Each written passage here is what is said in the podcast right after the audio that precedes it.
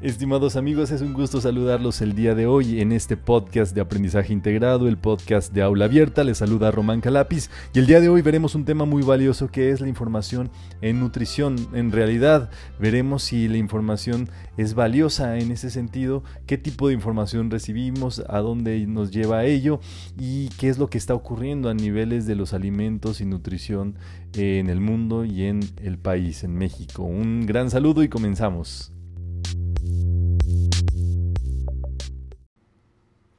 Parece mentira que es el tiempo en que contamos con mayor cantidad de información sobre nutrición, alimentos y dietas y al mismo tiempo es cuando existan mayor cantidad de epidemias alimentarias entre la población. Nos referimos pues obviamente a la obesidad, a la diabetes y a todas esas apariencias eh, de nutrición que que se presentan y que en realidad nos hablan, número uno, de que la información disponible hoy en día no está ayudando a la población. En realidad, si ustedes ven las noticias en los portales, sitios web y demás, las noticias de nutrición y alimentos tienen un gran auge, o sea, un gran rating, un gran número de visitas. Sin embargo, si ustedes se pueden meter a ver allí, en realidad eh, la información que en muchas ocasiones se presenta allí carece de verificación científica. ¿Y qué es la verificación? Pues revisar la fuente, revisar que eso provenga de un estudio científico y en realidad no tan solo de uno, sino que en realidad se deberían de contrastar resultados, presentarlos de la mejor manera posible,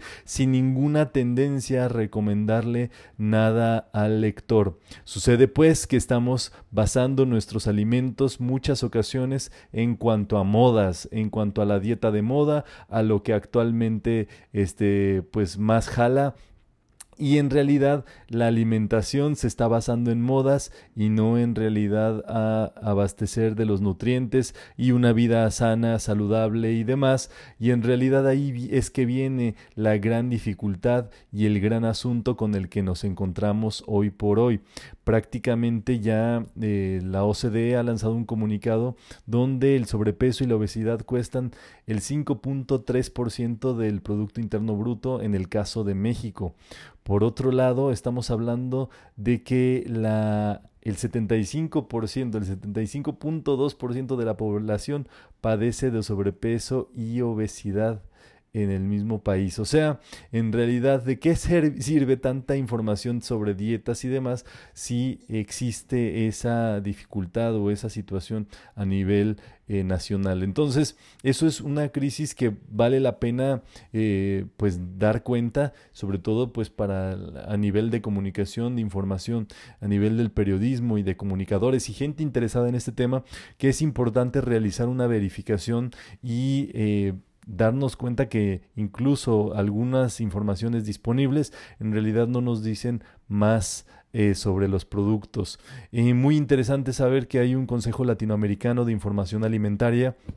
eh, que en realidad tiene esta búsqueda de que la información disponible sobre los alimentos sea en mayor transparencia, que tenga a disposición y esté disponible para los medios, para gente que se dedique a todos estos y que en realidad pueda haber una verificación y una base científica para poder dar información acerca de alimentos e incluso las modas alimenticias que puedan suceder en el momento. Eh, esto es de mucho cuidado, pues porque obviamente la información que está disponible en medios en muchas ocasiones la gente la, la toma y empieza a aplicar tal dieta y demás sin darse cuenta pues que no hay una verificación y esto en realidad va directamente a la salud y esto puede afectar tanto a menores que ya están prácticamente conectados, informados,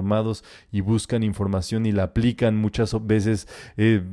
viendo sus redes sociales o puede suceder obviamente al ejecutivo de empresa, eh, padres de familia, en fin, no distingue si en realidad no tenemos una cultura sobre los alimentos y la nutrición, estamos eh, pues en ese abismo de poder creer cualquier cosa en ese respecto. Y bueno, esto también corresponde a toda la industria de la alimentación, a las asociaciones, a las empresas, eh, para que este, esta falta de entendimiento sobre los alimentos pues se termine de, de, una buena vez y que podamos hacer algo al respecto. Entonces, muy interesante este tema de eh, que la crisis de, de alimentación que tenemos es una crisis en realidad de información para que lo verifiquemos y vayamos más adelante en ello.